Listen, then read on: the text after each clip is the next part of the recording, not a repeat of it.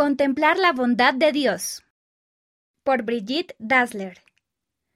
Un día en secundaria tenía un examen de geografía en el que se me pedía que localizara y nombrara cada continente y país del mundo. Parece difícil, ¿verdad? Bueno, lo era, especialmente porque soy casi ciega. Padezco visión de túnel, así que mis ojos, bueno, el que funciona, solo puede enfocar una pequeña sección de la página a la vez.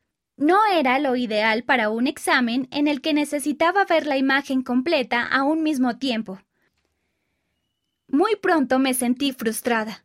No podía diferenciar Europa de Sudamérica o África de Australia.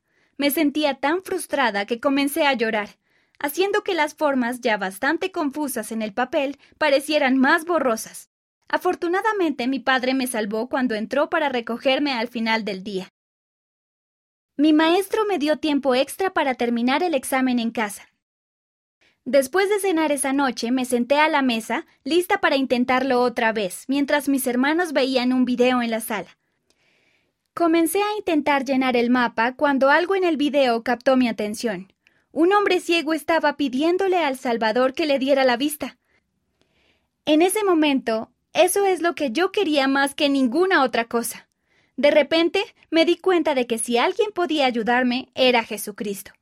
Ese día no se me dio la vista, pero mientras escuchaba que el Salvador sanaba a aquel hombre, sentí gozo.